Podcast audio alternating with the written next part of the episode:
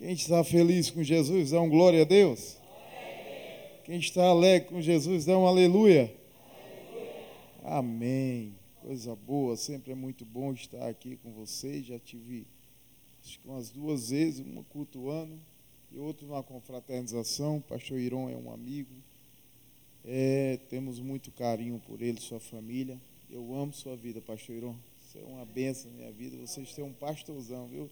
Vocês têm um pastorzão que tem uma visão de um reino incrível. Então, que essa igreja venha a crescer, e eu sei que essa igreja está crescendo, e Deus é com vocês. Para isso temos que estar juntos e unidos, para que a obra venha cada vez mais derrubar as fronteiras, as dificuldades que vêm existir, mas elas são vencidas através das nossas vidas em união e oração e comunhão. Aí eu tenho certeza que o Senhor vai fazer grandes coisas no nosso meio. Amém? Amém. Abra sua Bíblia, por favor, no segundo livro de Samuel, hoje uma quarta profética. Segundo livro de Samuel, capítulo 5, versículo 16. Segundo livro de Samuel, capítulo 5, versículo 16. Glória a Deus. Aleluia.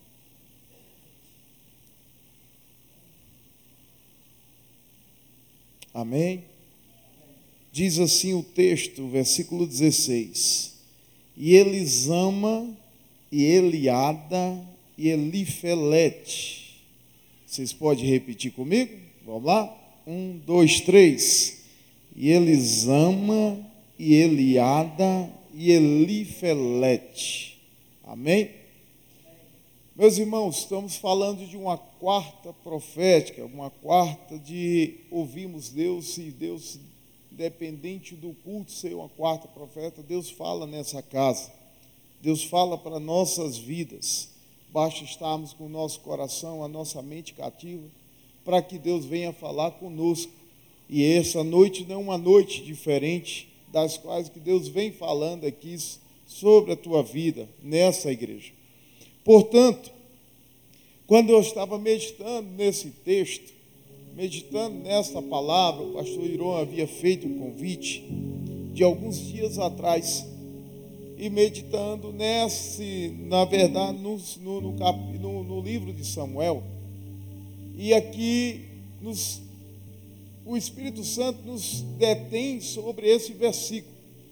E claro e óbvio que a gente vai estudar um pouco, porque ficou registrado para que possamos meditar nele. E ele falou muito ao meu coração, e aquilo que Deus falou ao meu coração, eu quero também compartilhar com vocês para que vocês possam receber e crer que Deus trabalha a favor da tua vida. Portanto, quando olhamos aqui dentro desse texto, dentro da cultura dos judeus, dentro da cultura judaica, era comum eles colocarem nomes por ter algum significado, significado esse que trazia com eles ver que Deus estava cuidando e esperança para a vida deles. É fato quando você olha, por exemplo, o Evangelho de João, João, precursor de Cristo, você vai observar que quando você olha o Evangelho de João, você vai ver que ele ali significa graça, ou seja, através de Cristo, a graça que nos alcançou. Um outro nome que nós podemos olhar é quando Raquel estava para dar a luz. Você vai ver isso lá em Gênesis, no capítulo 34, se não me falha a memória. O texto diz que ali Raquel deu a luz a um menino. Quando deu a luz a um menino, de repente ela vai lá e diz assim: o menino vai se chamar Benoni. Aí de repente Jacó pula e diz assim: não, Benoni não. O menino vai se chamar Benjamim, filho da minha mão direita.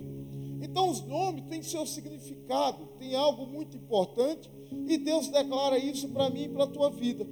Não dizendo que alguns nomes que não sejam bíblicos, dizer que não tem um significado. Tem, tem significado, porque quando você se rende a Cristo, você se rende ao Senhor, você se torna nova criatura e você tem a presença de Deus para você, para você poder caminhar, para que você possa cultuar, para você, onde você for, as pessoas veem algo diferente na tua vida, vê algo diferente na sua na sua caminhada. Mas, quando estava meditando nessa história, você vai observar que Deus está presente na nossa história. Deus se faz presente na nossa vida. E aqui, quando lemos o livro de 2 Samuel, capítulo 5, versículo 16, que trata sobre esses três nomes, eram os nomes das filhas de Davi. Mas para entendermos porque Davi faz registro, a Escritura faz registro desses três nomes, é para que possamos ter uma compreensão o porquê que Davi, nesse momento, ele dá o nome dessas meninas e está registrado, para que hoje possamos meditar. Eu queria que você se atentasse ao que Deus falou conosco. O que Deus falou comigo e quero passar para vocês. Aí, quando você lê o primeiro livro de Samuel, o capítulo 13, versículo 16, você vai observar que quando Samuel vai à casa de Jessé, o texto é bem claro que quando ele ungiu a Davi, o texto é bem claro no versículo 13, que o Senhor, que o Espírito do Senhor se apoderou, se apossou de Davi. Davi, Jessé, é, sai Samuel, vai à casa de Jessé, ali ungiu um rei, onde o rei estava segundo o coração de Deus, e era Davi. Aí ali quando ungiu, o texto é bem claro do que eu falei para vocês. Então você vai observar que ali nasce uma nova trajetória, nasce uma trajetória de Davi, no, cap, no livro de 1 Samuel. Você vai observar que ali foi uma unção profética sobre a vida dele. Aquele menino que ficava pastoreando ovelhas, aquele menino que ficava cuidando do rebanho do seu pai. Aí Deus enxerga ele, faz com que, que o, ali ele toma ali, Deus começa a trabalhar e vai fala para Samuel e ele vai à casa de Jessé. Todos conhecem a história, já ouvimos. Aonde passam os filhos de Jessé? E Samuel tem os olhos para alguns dos filhos de Jessé que chamava atenção. Você é uns meninos um pouco diferentes, mais formosos, meninos mais que chamavam atenção. Mas o olhar de Deus não é o mesmo que nós temos. O olhar de Deus não é o que o homem enxerga. Então lá vai a primeira palavra de Deus profética para a tua vida. Muitos podem olhar para você e dizer assim: não tem valor, ele não cresce, ela não cresce, não vai chegar lá. Mas Deus nessa noite está dizendo, contemplando, diz assim: ó, os olhos enganosos são daqueles que te olham, mas eu te enxergo e eu sei os planos que eu tenho para a tua vida. Pois bem, o texto diz que ali Samuel ungiu a Davi. Agora você tem que entender também que quando toda unção, ela não, ela não vem, você agora estou ungido, estou protegido, você que se engana. Toda unção pode ter certeza que ela vem de algumas, ela vem de afrontas, ela vem de algumas perseguições. Mas você foi ungido, você foi separado por Deus para viver uma vida de conquista, mas também de perseguições. Mas para isso tem que perseverar. Temos que perseverar para entender o propósito e a proposta de Deus. Você tem que vencer. E como vence isso, pastor? É orando, é congregando, é jejuando, é frequentando a igreja, é se alimentando. Porque você vai se tornando mais forte, você vai se tornando mais forte, porque o Espírito de Deus está sobre a tua vida, está na tua vida, e com isso vai te fortalecendo a tua fé e a tua caminhada. A unção trouxe esse problema para a vida de Davi. Mas não quer dizer que era ausência de Deus. As tempestades que venhamos passar, nunca foi e nunca será ausência de Deus. Porque por mais que as tempestades que enfrentamos, e as tempestades, as afrontas que passamos, Deus se faz presente para mostrar a mim e a você, dizer assim: eu cuido de ti, eu cuido de você. Então, quando você vai observar que quando Davi foi ungido, Deus já estava preparando ele no campo de batalha. Como, pastor? Você vai observar que Deus preparou ele. Ele vencia urso, leão. Ele cuidava das ovelhas do seu pai ele cuidava do rebanho, ele era um homem do campo. Então Deus havia já preparado Davi para algo muito maior. Aí você vai observar que quando chega mais à frente, o seu pai manda que ele levasse comida para os seus irmãos do campo. Ele foi, levou. E de repente você a Bíblia nos diz, a Escritura relata que ali os filisteus estavam afrontando o povo de Israel. E ali os gigantes diziam assim: não tem nenhum homem, não tem nenhum que possa me enfrentar. Ele estava ali afrontando o povo de Deus. Mas Deus estava, tinha preparado Davi no campo de batalha. Então deixa eu te dizer, por mais que você esteja passando, Deus está te forjando, te preparando para algo muito maior. Mas para isso tem que estar aqui buscando, pedindo, orando, para que você possa se fortalecer e entender o agir de Deus. Aí o texto diz que ele venceu aquela batalha contra o gigante. Ele venceu aquela batalha. Aí você vai observar que o texto diz que as mulheres, o povo começou a ovacionar a Davi. Ovacionar porque ele havia vencido a guerra.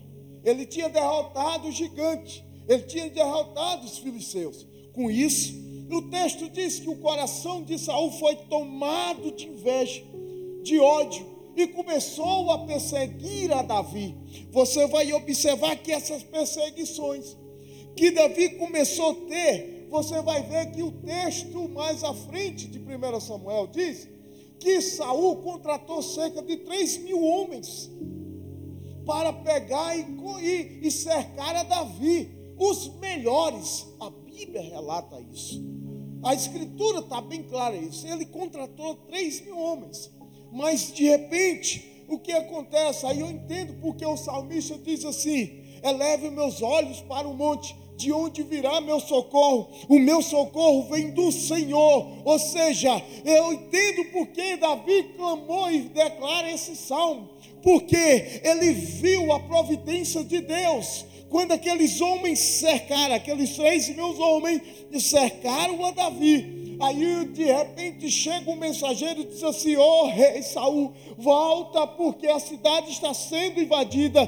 Aí de repente ele volta com aquele exército, porque estava a, sua, a cidade sendo invadida. E ele volta e Deus dá o livramento a Davi. Escuta, tem livramento para a tua vida, tem livramento para a tua família, tem livramento para a tua casa, tem livramento de Deus para essa igreja. Aí você vai, quando olha mais à frente, você vai observar que no capítulo 22, versículo 3, Davi chega para os Moabitas em Mispa. Aí ele pega seus pais, para os inimigos. Aí diz assim: fica com meus pais. Aqui estão meus pais. Porque eles têm me cercado, meus inimigos. Para que eu possa entender que eu quero saber o que, que Deus tem para a minha vida. Ele deixa seus pais na terra, na casa dos inimigos, porque ele estava sofrendo perseguições. Pois bem, passa-se o tempo. O historiador diz que leva cerca de 15 anos Davi reinar sobre Israel. Mas antes de reinar sobre Israel, o texto é bem claro que de repente o povo de Judá se reúne. Aí quando se reúne diz assim: ó oh, Davi, eu quero que tu reines sobre nossas vidas. Aí vem uma segunda unção. Ele foi ungido em Hebron. O texto diz que cerca mais ou menos de sete anos. Mas passam-se os anos. Aí quando Saul morre, estava Davi. De repente chega o, o, o, chega o povo e diz assim: queremos que tu possa reinar sobre todo Israel. Veja, Davi passou por perseguições, Davi passou por momentos difíceis. Davi ele foi morar numa caverna, no capítulo 22 de 1 Samuel, que fala que ele foi para a caverna de Adulão, aonde tinha 400 homens oprimidos e endividados. Mas Davi foi para aquela caverna e ali Deus deu estratégia para ele. E ele ali levantou um grande exército. Escuta, eu estou diante de uma igreja que está sendo cada vez mais restaurada por Deus a tua vida está sendo restaurada pelo Senhor, a tua família está sendo restaurada por Deus, porque tu estás em uma caverna de adulão, aonde somos cada vez mais trabalhado e você é forjado e Deus te levanta como um poderoso soldado na obra dele, na tua casa, na tua família, na empresa, porque Deus é com você. Aleluia. Então o texto diz que naquela caverna de Adulão, 400 homens, ele levantou um grande exército. Homens endividados e oprimidos. Aí, pois bem, passa-se os anos. Procuram Davi para reinar sobre todo Israel. Quando Davi chega no trono, ele quando chega no trono, ele começa a lembrar a sua história. Eu falei para vocês que Deus está presente na nossa vida. Que Deus está presente na tua vida. Sabe o que, que acontece, o inimigo das nossas almas? É porque é o seguinte: o diabo sabe apontar o nosso passado. As pessoas começam a medir o nosso momento, o nosso dia mas Deus que conhece o meio e o teu futuro. Então deixa eu te dizer, a presença de Deus, Deus conhece o que tem para a sua vida, mas persevere, fique firme, porque Deus está presente na tua história.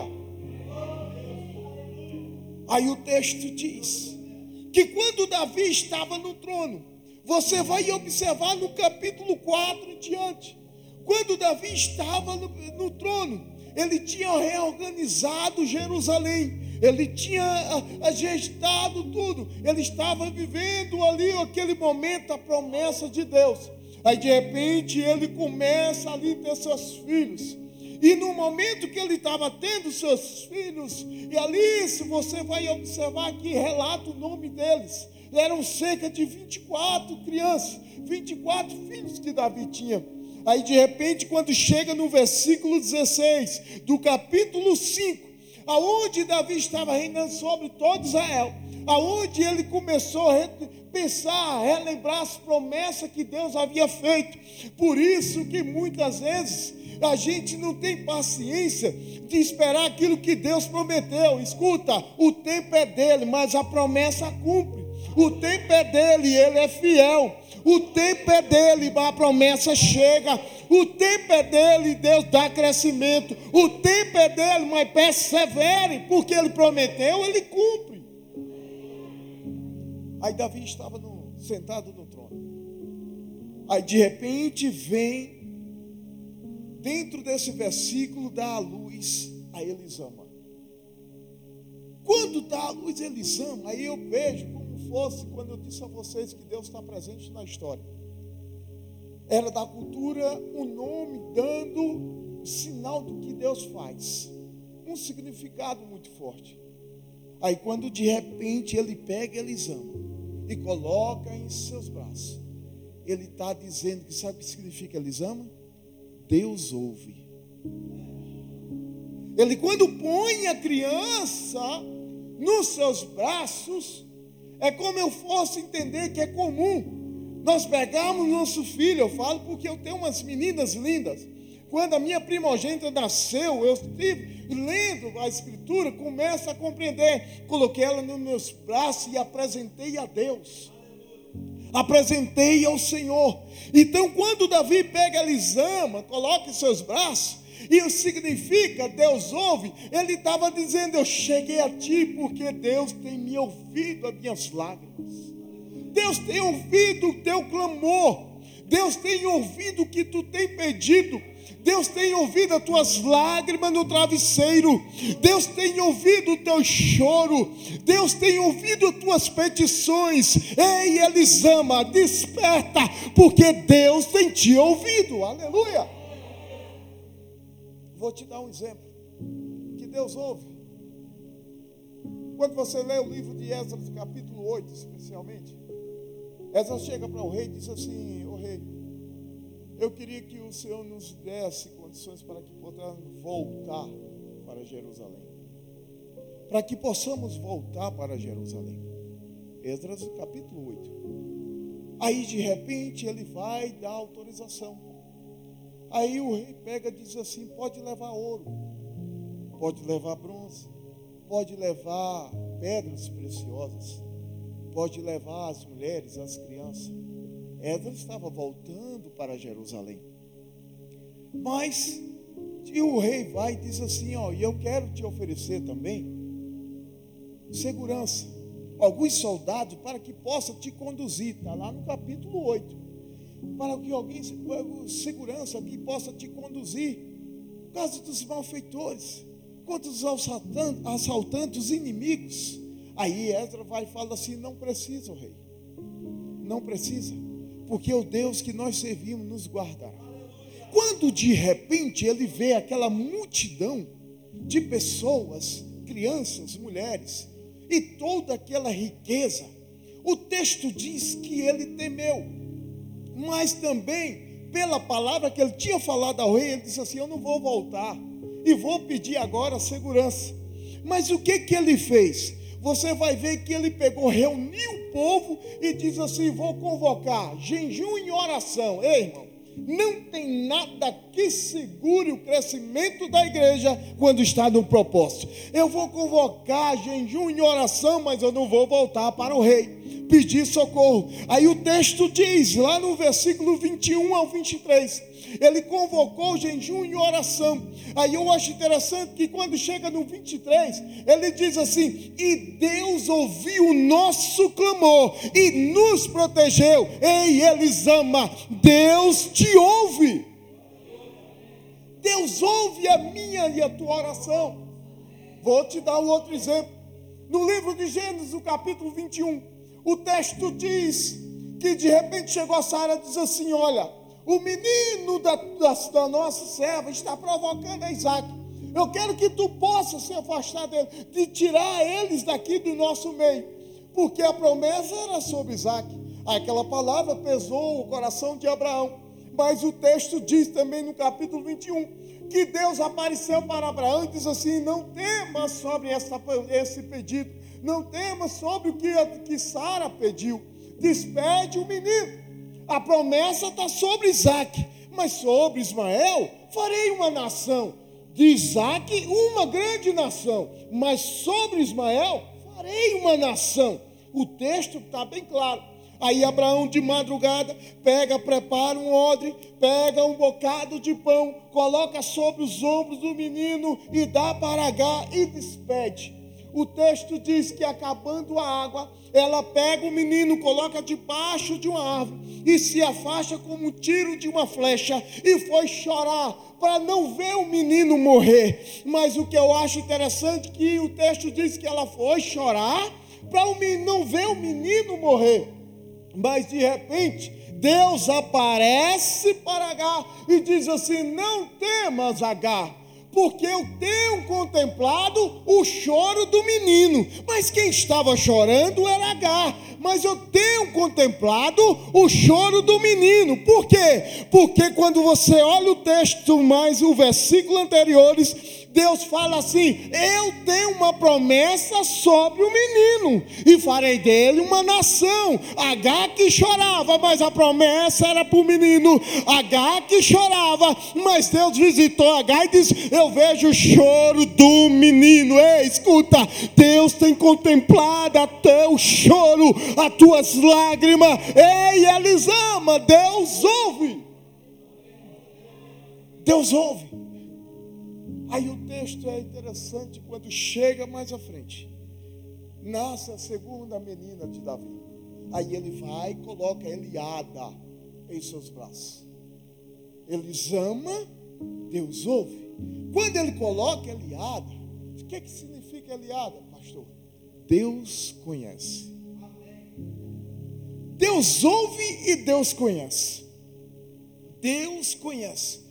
Quando ele coloca Elisama em seus braços, quando ele coloca agora Eliada e diz assim: Deus conhece. Quando ele fala que Deus conhece, aí me faz lembrar por quê? Porque ele sabe o que, que ele passou para chegar ao trono. Ele sabe o que Deus estava presente na sua história. Aí quando ele coloca Eliada e diz que Deus conhece, aí me faz lembrar lá no livro de 1 Reis, o capítulo 14. Jeroboão, seu filho, adoeceu.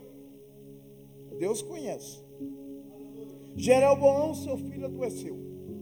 Aí de repente, ele chega para sua mulher e diz assim: peraí, tem um profeta velho e cego. O texto está claro. Tem um profeta velho e cego. Que ele falou que ocuparia o trono. E se cumpriu. Aí chega para a mulher dele e diz assim: se veste, te ornamenta, põe maquiagem, põe um pano sobre a tua cabeça e vai lá na, lá na casa do profeta Micaías. Vai lá e consultar sobre a questão da doença do menino. Mas se transforma para que ele não possa conhecer. Mas o texto diz que o profeta era velho e cego. Mas Deus conhece. Aí o texto diz que a mulher de Jeroboão, capítulo 14, ela quando entrou dentro da casa do profeta, no arrastar dos pés, aí ele grita: Mulher de Jeroboão, o que tu queres viesse fazer aqui, já sei. Deus me revelou. Volta, porque essa enfermidade do menino é para a morte. O profeta velho e cego. Deus conhece. Então o que eu quero te dizer é que Deus conhece o que você precisa. O que eu quero te dizer é que Deus sabe o que você necessita. O que eu quero te dizer é que nessa quarta profética, Deus está dizendo: Eu estou visitando, porque eu conheço a tua necessidade. Deus conhece. Deus conhece. Aí quando você lê o livro de João, João tinha alguns discípulos. Filipe era um. Aí quando João apresenta, eis o Cordeiro de Deus que tira o pecado do mundo. O texto diz, quando ele apresenta a Jesus, aí de repente Filipe diz assim, o Messias prometido, o Cristo. Aí ele, o texto é bem claro que ele pega, corre, e vai, e aí André pega, corre, vai até Simão. Aí quando chega diz assim, achei o Messias, achei o prometido. Aí quando Deus, quando eu falo com vocês que Deus conhece, aí ele pegou, chamou Simão para que apresentasse a Cristo. Quando ele corre, chega lá para apresentar a, a Simão a Cristo, aí Jesus se levanta e disse: Simão,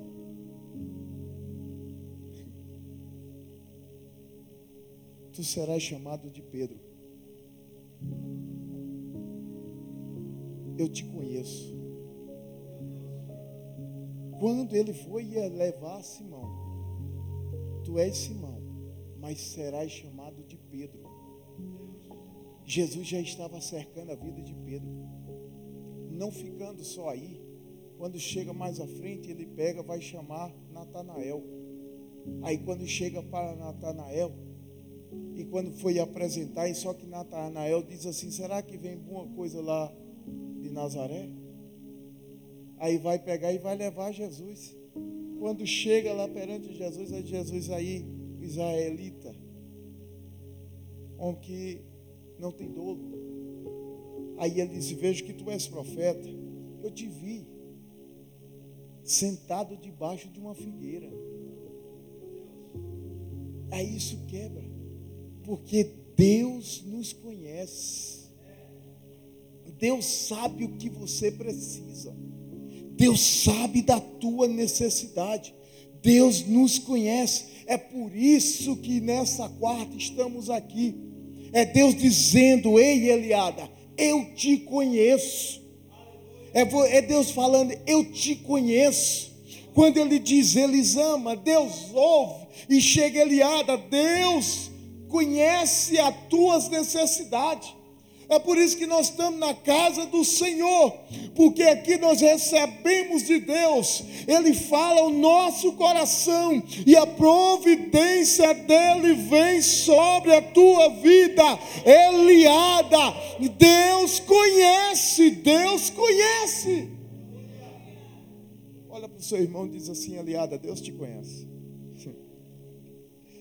Deus te conhece. Aí quando chega a terceira filha de Davi, eu acho interessante que quando ele pega Elifelete, coloca em seus braços, ele diz: Deus dá livramento.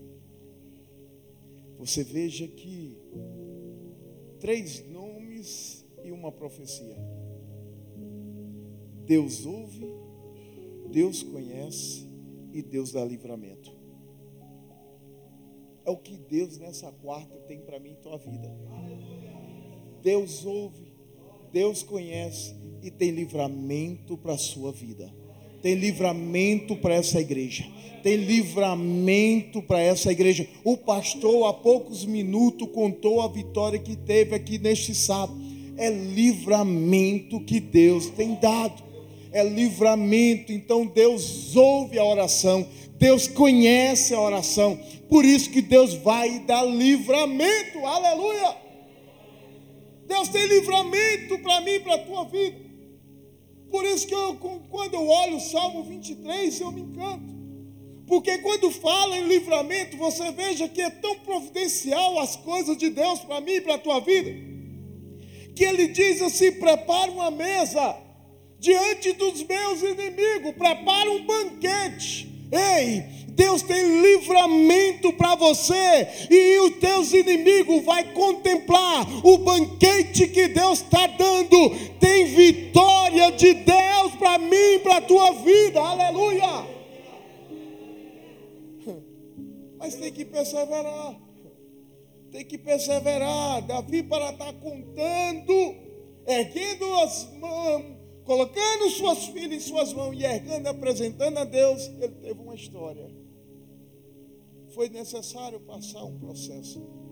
Foi necessário passar por algumas circunstâncias da vida, mas não desistiu. Ele não desistiu, o texto é bem claro. Por isso que eu amo a palavra do Senhor. Quando fala de livramento, você vai ver lá em 1 Reis, ou melhor, 2 Reis no capítulo 6, o versículo 8 em diante, o texto diz que a Síria fazia guerra contra Samaria. Aí o texto é bem claro que diz assim que o rei, ele não cercou, não só foi uma nem duas vezes, mas Deus revelava o profeta, revelava a Eliseu. Quando Deus revelava para ele, aí ele chegava para o rei de Samaria e dizia assim: Olha, o inimigo está tentando te cercar, está armando uma armadilha, não passa por tal lugar nem tal lugar. Não foi uma nem duas vezes, está lá no texto. E Deus dava livramento ao rei de Samaria.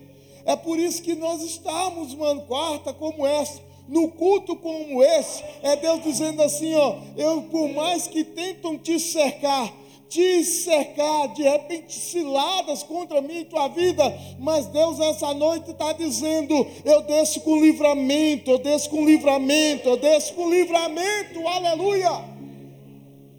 Aí o texto diz que ele cercava o rei de Samaria. Aí de repente o rei de Samaria vai e diz assim: vem cá, quem é de vocês que é contra mim a favor do rei? Aí o texto é bem claro que de repente se levanta um e diz: Não, meu Senhor, é porque existe um. Quanto? Um. Eliseu, um profeta. Esse que tudo que você fala e revela, em sua câmara de dormir, ele, Deus revela para ele. Aí ele disse: E aonde está esse profeta? Está em Dotã. Samaria para Dotã era quase cerca de 20 quilômetros aproximadamente. Aí o rei pega e faz assim: É? Então pega um exército e vai até Dotã. Veja só. Aí ele esquece Samaria e manda lá em Dotã a busca de um homem. Veja, quando eu e você estamos no lugar certo, em oração, é, os inimigos se levantam mas tem livramento, tem livramento, tem livramento para mim, para a tua vida, aleluia. Aí o texto diz que ele vai, manda buscar Eliseu lá em Dotã, mas Dotã é lugar de livramento. Eu falei para vocês, se é você lembrar do livro de Gênesis, aonde os irmãos de José pegaram ele lá em Dotã e jogaram numa cisterna. E de repente os irmãos dele nem queria saber se a cisterna estava vazia ou estava cheia, mas teve livramento para a vida de José, teve livramento para a vida de José lá em Dotã. Então escuta, ei você tem livramento de Deus para mim, para a tua vida, porque Deus é contigo, Deus é com essa igreja, Deus é com a tua família, aleluia. Manda buscar, manda buscar. Aí o texto diz que mandou buscar Eliseu. Lá em Dotã, esquece Samaria, foi lá e buscar Eliseu. Aí de repente vem o servo de Eliseu. Quando aparece o servo de Eliseu e diz assim: Oh meu senhor, estamos cercados, um grande exército nos cercou. Aí Eliseu disse: Oh meu Deus, abre os olhos dele, para que possa entender quem está cercado é ele. Por que Eliseu falou isso? Porque quando você lê o capítulo 2, quando Elias, antes de ser arrebatado, antes de Elias ser tomado por Deus, o texto é bem claro que Eliseu vai gritar: Meu, meu Senhor, cavaleiros e seus carros, ou seja, Eliseu contemplou o exército que estava à sua disposição. Então entenda, por mais que muitos se levanta, mas eu levanto a Deus, o general dos generais, há um exército dele a favor da minha, da tua vida. Então nada vai parar o teu caminhar, o teu caminhar, porque o Senhor está presente nesta casa. Deus estar aqui, Deus estar aqui, aleluia. Aí quando cercou, Deus de livramento. Quando cercou, aí Eliseu vai e fala assim: Meu Senhor, cega todos eles. Está bem claro. E o Senhor foi lá e cegou aquele exército da Síria. Quando cegou todos eles, aí Eliseu pegou pela mão e levou até Samaria e colocou no meio. Quando colocou ali no meio, aí Eliseu vai e fala: Oh meu Senhor, abra os olhos deles para que possa ver. Quando abriu os olhos daquele grande exército, aí o rei de Samaria vai e fala assim: Oh meu pai, agora vou matar todos. Aí Eliseu vai, levanta e disse: Não. Quem deu essa vitória não foi a tua espada. Quem deu essa vitória não foi o teu exército. Quem deu essa vitória foi o Senhor. Elifelete, Deus tem livramento, viu? Elifelete, Deus tem livramento. Olha para teu irmão, para teu irmão. Elifelete, Deus tem livramento. Fala para a vida dele, para a vida dela. Elifelete tem livramento de Deus. Aí o texto diz que quando ele abriu, aí Eliseu fala assim: não dá pão e água para eles. Enche o papinho deles, enche a barriga deles e despede para o seu Senhor. Eu já vou finalizar. Sabe o que, que Deus nos ensina? É porque no dia do grande do, do livramento, Deus nos ensina que na vitória que vamos ter aqui, eu estou falando na Batista Shalom, a vitórias que vamos ter Deixa eu te falar. É você chamar aqueles que duvidaram, vem contemplar o que, que Deus fez. Porque não foi a nossa espada, mas foi a nossa oração confiando em Deus. É você chamar os seus inimigos e dizer assim: vem cá, senta aqui Quer um copo de coca? Tu quer o quê? Quer um pedaço de bolo? Vou te dar. Senta aqui que eu quero te contar o livramento que Deus fez. Escuta, o que Deus fez. Então Deus está com data marcada. Quando, pastor? Não sei, mas uma coisa eu sei que tem livramento de Deus, tem livramento do Senhor. É por isso que estamos aqui adorando a Ele, Ele felete, porque porque tem livramento de Deus, aleluia. Imagine, se aquele rei havia, se ele pegasse e tivesse matado aquele exército ali, aí todo que passasse ali dizia assim: ali é um cemitério imenso. Morreu um grande exército. Ali tem várias covas. Olha o trabalho que ia dar. Tem várias covas, tem um exército ali a carnecida que seria ali. Mas só que aquele lugar, aonde estava aquele exército, todos iam contemplar, ali foi um, um palco de uma grande vitória. Ali foi um palco de um grande livramento. Ali é um lugar onde Deus operou. Ali é um lugar que Deus opera. Ali é um lugar que Deus visita. Ei, esse ambiente aqui era outro, mas aqui é um lugar de milagres.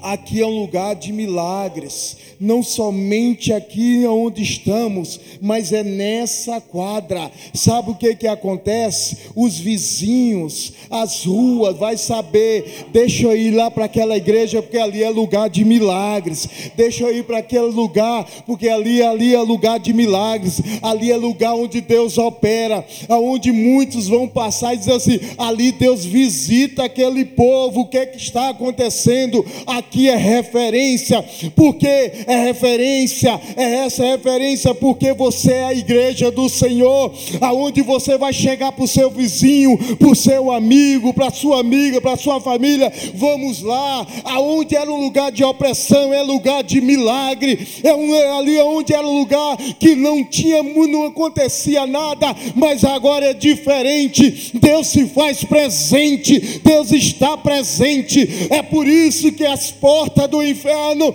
não prevalecem contra a igreja do Senhor, porque aqui é habitação de Deus, aqui é habitação do Senhor. Então entenda, você está no lugar certo, você está na casa certa. Fique de pé, adore ao Senhor, porque tem livramento. Deus ouve, Deus conhece. Ei, Elifelete, tem livramento de Deus.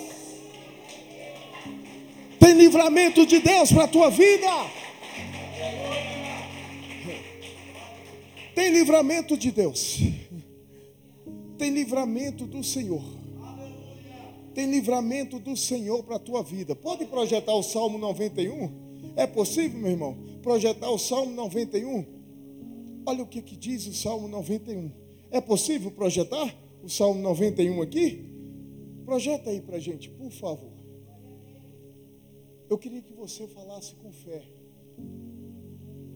Que você, ao ler o Salmo 91, que você falasse com fé, com ousadia.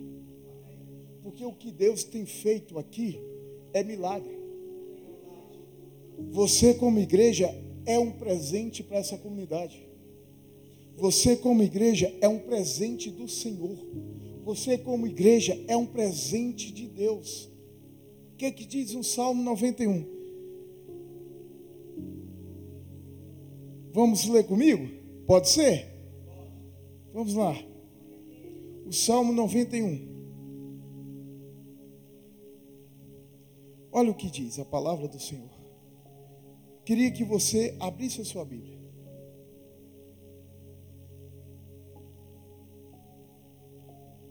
Queria que você abrisse a sua Bíblia. Acharam o Salmo 91? Vamos lá? Um, dois, três. Como é que tá?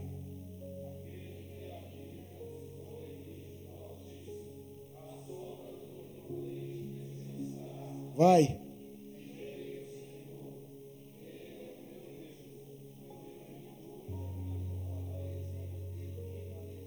Porque ele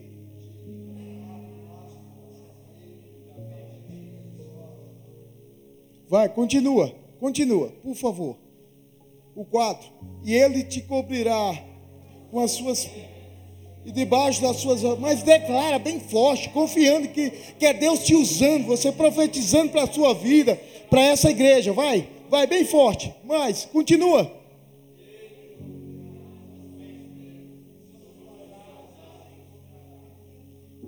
A sua verdade será escudo e broquel não terás medo do terror de noite, nem da seta que voa de dia, nem da peste que anda na escuridão, na, nem da mortandade que assola o meu dia. Mil cairão ao teu lado, dez mil à tua direita, mas não chegará a ti. Somente com teus olhos contemplarás e verás a recompensa dos ímpios, porque tu, ó Senhor, és o meu refúgio. No Altíssimo fizeste a tua habitação, nenhum mal sucederá, nem praga alguma chegará à tua tenda, nenhum mal te sucederá, nem praga alguma chegará à sua tenda, porque aos seus anjos dará ordem ao teu respeito, para te guardar em todos os teus caminhos. Aleluia! Ei, Deus está com essa igreja, Deus está com essa igreja. O primeiro diz: aquele que habita no esconderijo do Altíssimo, a sombra do Onipotente descansará. Escuta, o sol vem para todos, mas a sombra é para aqueles que estão na casa do Senhor.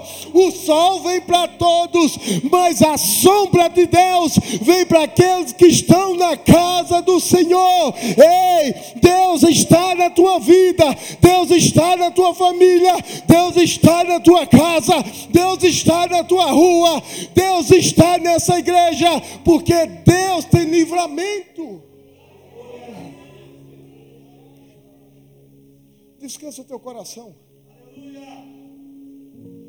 Aprenda a confiar em Deus. Aprenda a confiar no Senhor. Exerça a sua fé. Estamos numa quarta profética. Estamos na casa do Senhor. Tem livramento de Deus para a tua vida. O mundo aí fora comemorou esses dias o carnaval. Nós estamos na casa do Senhor celebrando porque Deus nos deu vida. Muitos foram comemorar e não voltaram com vida. Mas estamos na casa do Senhor porque Ele tem nos dado vida, tem te dado vida. Deus tem livramento. Eu quero orar por você. Eu quero orar pela tua vida. Eu não sei o que, que se passa. Eu não sei o que, que você tem. Eu não sei o que livramento você precisa. Mas eu quero te dizer que Deus ouve. Deus livra. E Deus escuta. Que você está no ambiente certo. Você está no lugar certo. Então eu quero orar por você e sua família. Eu quero olhar por essa igreja. Você profetize para a sua vida. Creia no Deus que você está servindo. Senhor meu Deus. Ore, ore ao Senhor. Somos gratos a Ti, Senhor. Somos gratos a Ti por estarmos aqui na Tua casa. Tu tem falado ao nosso coração. Tu deste, Tu tem dado livramento para nossas vidas. Tu estás presente na nossa história. Oh Senhor Deus, muito obrigado, Senhor, por tudo que tu tem feito sobre essa igreja, na vida de cada um dos nossos irmãos. Obrigado, Senhor, por se fazer presente em nosso meio. Obrigado, Senhor, porque a tua palavra tu tem nos dado sinos. Obrigado, Senhor, porque a tua palavra tu tem nos revelado para que possamos exercer a confiança em ti.